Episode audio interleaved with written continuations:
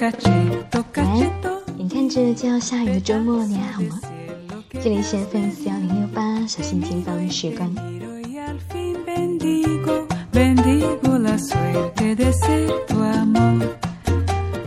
在我和你说话的当口，我可以清楚的看到窗户外面飘过来黑压压的一大片乌云。如果不出意外，那么一场大雨马上就会光顾。每次碰到这样的天气，想要出门散步的心情就会被一扫而空，取而代之的是窝在凸窗的沙发上看剧或者是阅读。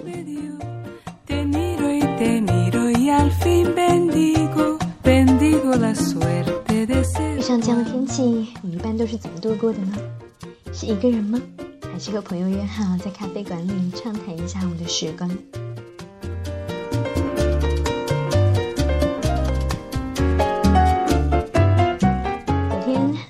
在思索着今天要和你聊一个什么样的话题的时候，你是在这样一个快要下雨的夜里，我在家附近常去的咖啡店里面约见了我的一个很要好的朋友。我们坐在咖啡店二楼靠窗的位置，窗户开着，一阵一阵微热的风吹进来，却飞快地消散在我面前两杯加了冰块的冰水里。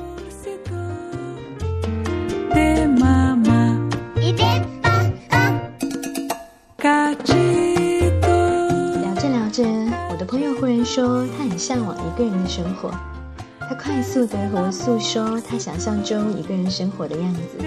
并且计划着想要在未来几年里面实现。我很明白他的憧憬，因为我也同意他的观点。一个人生活是一个很棒的主意。不过，如果你一个人生活久了，最大的后遗症就是他会上瘾。你会不自觉的一个人生活很久，也不会觉得奇怪。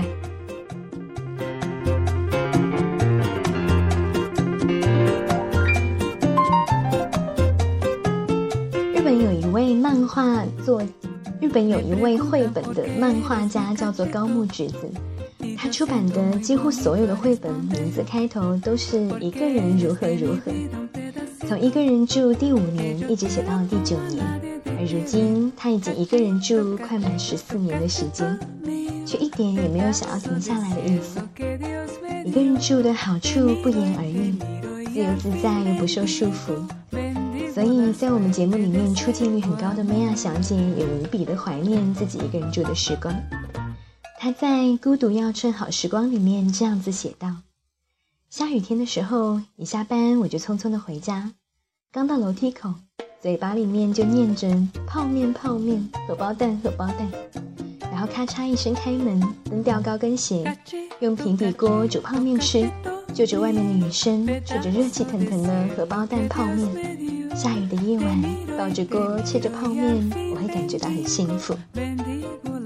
气温高的时候，一下班我又匆匆的跑回家，连朋友请喝冰镇的啤酒都不去了，嘴巴里面念着绿豆汤绿豆汤，西瓜沙冰西瓜沙冰，接着在厨房里面煮绿豆汤，用轰隆隆的搅拌机做西瓜沙冰，最后抱着小碗，赤着脚在房间里面边走边吃。看看自己养的绿植有没有长大一点，翻几页周报，自在又清凉。上周末是我难得的休息日，那个午后天气很热，笨重的吊扇呼呼地转动着，窗口吹来了阵阵的热风，衣架上的衣服待得有点不耐烦。隔壁的电视机在发声，不远处有小狗在汪汪的叫，收音机里面正放着火辣辣的歌，萧敬腾在唱《海芋恋》。阳光照在窗台的绿叶上，它们洁净、独立又向上，只需要一点水便能够绽放轻盈。七月已经来临了，一年过去了一半，它们长得很好，我也觉得自己长得很好，心里的幸福感就像是阳台吹进来的风一样，一阵又一阵，连绵不绝。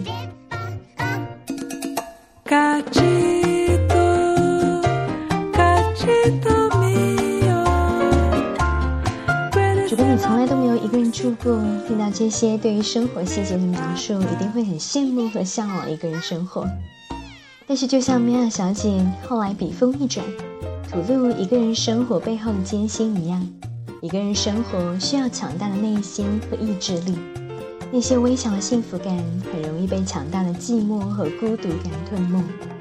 所以，一个人生活的幸福感如何才能够获得提升，成为了很多人备受关注的话题。昨天从咖啡店回来以后，我就在豆瓣上找到了这篇文章，打算拿出来和大家一起共勉，希望可以给你的单身生活提供一点点小小的帮助。一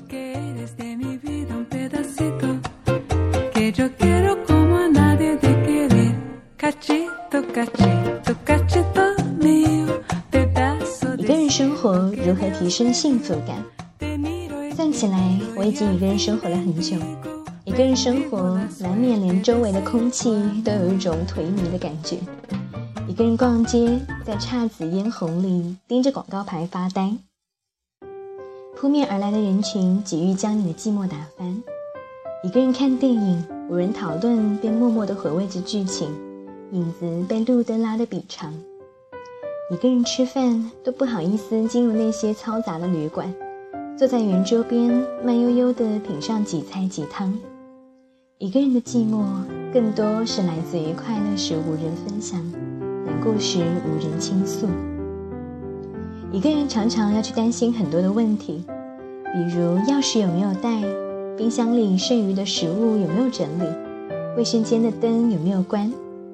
这些简单至极的小事情，对于两个人来言，可以相互的提醒彼此作伴；但一个人就要保有很好的记忆力和细心的态度，因为独自在外，种种难关考验着你对这个周遭危险的预知能力。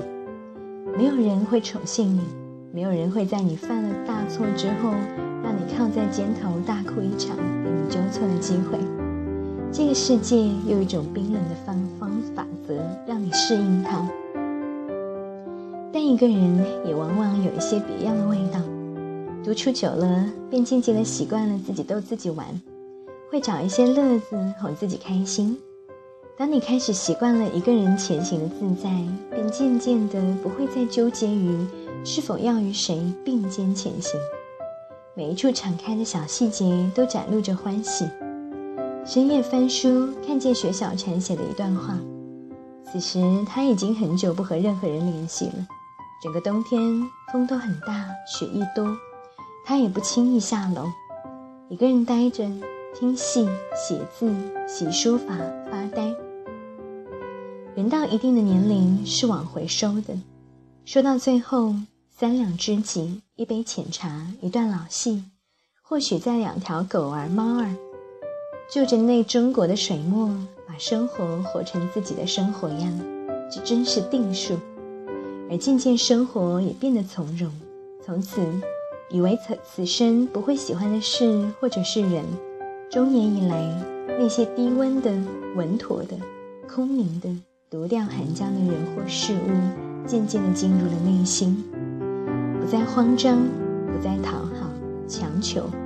对于热烈或热闹的事情，有着坚定的拒绝；静影沉璧，清远生美，料峭料峭独寒。习惯了一个人独处时，是喜欢了一种生活方式。那么，一个人生活应该如何提升一些幸福感呢？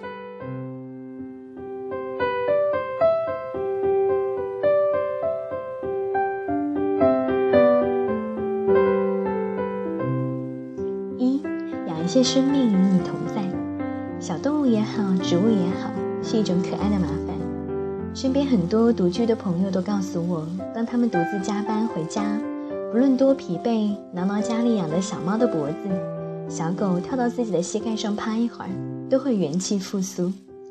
当你看见那些天真无邪的瞳孔注视着你的时候，会让你瞬间忘记白日的险恶，产生一种强大的责任感。这种责任感让你热爱生命，变得更温暖细心。而家里种花种草，不光能够清洁空气，植物的秉性和气场笼罩着屋里，有一种极真静的气息。哪怕你什么都不干，就站在植物旁边发呆，都会觉得惹人沉醉，心如止水。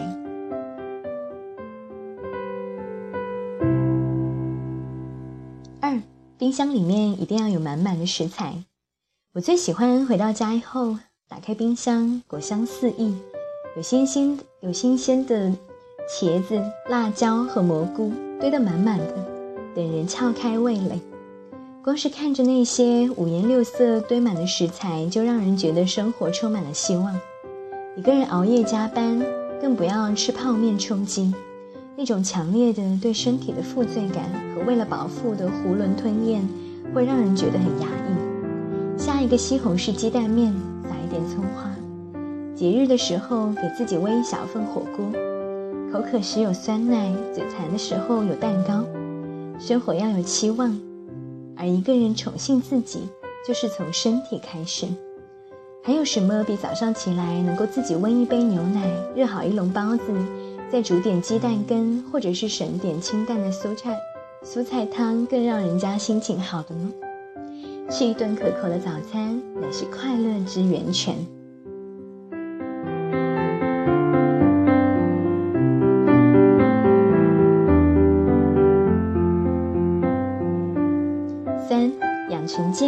的健身运动习惯。你有见到过那些在林荫道上穿着运动衫奔跑的人吗？我在大理的时候，曾经与一位年近六十的老外一起拼游。那天的运动量极其大，先是步行五公里，然后去划船。这当中，我和同行的几个二十多岁的小伙子要轮流的拉竹筏，之后是游泳。当我们气喘吁吁、大汗淋漓地坐在湖边吃烤鱼的时候，已经个个累得够呛，几欲瘫倒在椅子上了，而那位老外依旧谈笑风生，筷子不停地讲笑话。吃完后，接着来了个高空跳水，在水下游了几百米之后，又一个腾跃跳到了石头上，简直让我们一个个都惊呆了。运动能让一个人的心态变得年轻，长久塑造出优美的曲线，性感的身材能够让一个人挑选漂亮的衣物装扮。穿着穿着上更为得体。当一个人有了良好的身材、得体的装扮，就能精力充沛的去享受生活。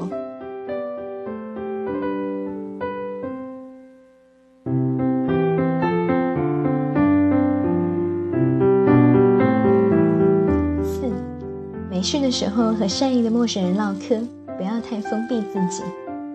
一个人住最容易陷入情绪的怪圈。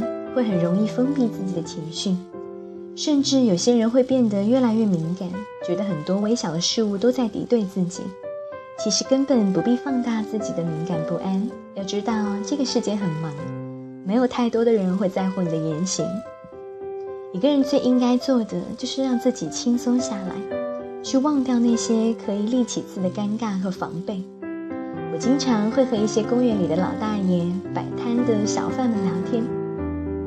曾经听一个北京的大爷给我讲过我家附近的公园的历史，老大爷绘声绘色地从满清遗老遗少讲到了慈禧太后的后宫秘史，讲到了为什么现在的湖底的鱼个个有一米多长，老辈流传的神话故事，也曾经听摆摊的小姑娘讲过自己辍学后漂泊各地的辛酸。当你了解他人的故事越多，你越能够宽慰自己的不幸。每个人都是一本书，而我们要有耐心的去翻开第一页。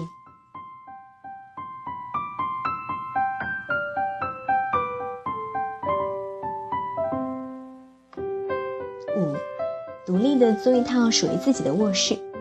我是一个很不喜欢和人合租的人，小到牙刷、毛巾的摆放位置，大到房屋水电的计算，心很累。所以经济条件尽量独居一套房子。现在有那种很便宜的八九百、一千多元的公寓，大都交房租，大都房租都是按月交。如果想住套间，那一定要有一套属于自己的卧室，千万不要住什么上下铺，而且隔音效果要好。你可以在里面有开音箱听摇滚乐和相声，自己烤蛋糕，养一只可爱的小动物，而且不用去和他人商量，不用小心翼翼的看人脸色。我们的生活越来越不自在，就是因为我们要处理越来越多的明明萍水相逢的关系。有些关系本是寒暄客套，却要锱铢必较，笑脸相迎。忍耐真的会磨掉一个人的乐趣，所以要尽量的独立，做一套属于自己的卧室。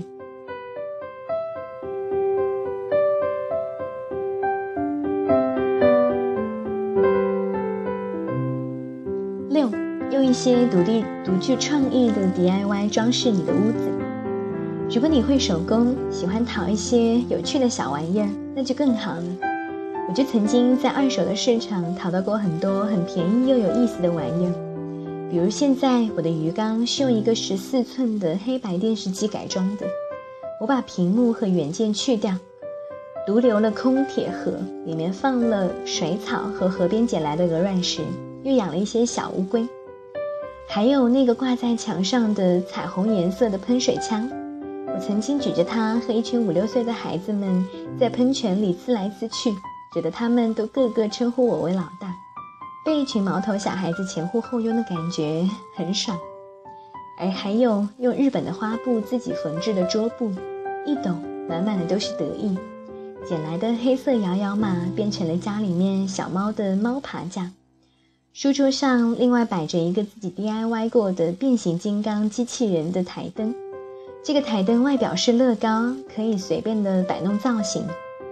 三毛曾经在有一篇文章里写，自己就是破烂王，有什么好玩的都往家里捡。其实这个世界有很多遗漏的、被抛弃的乐趣，关键是你要有一双独具匠心的眼睛和不懒的双手。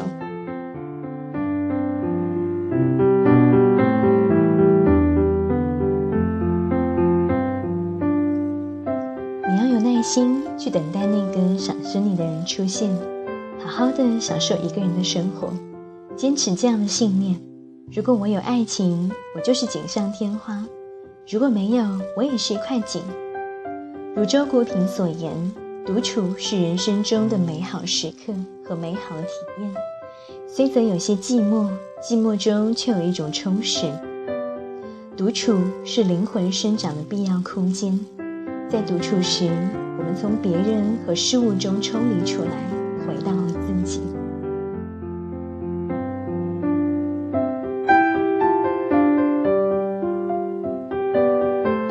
感谢您的聆听，我们下期节目再见。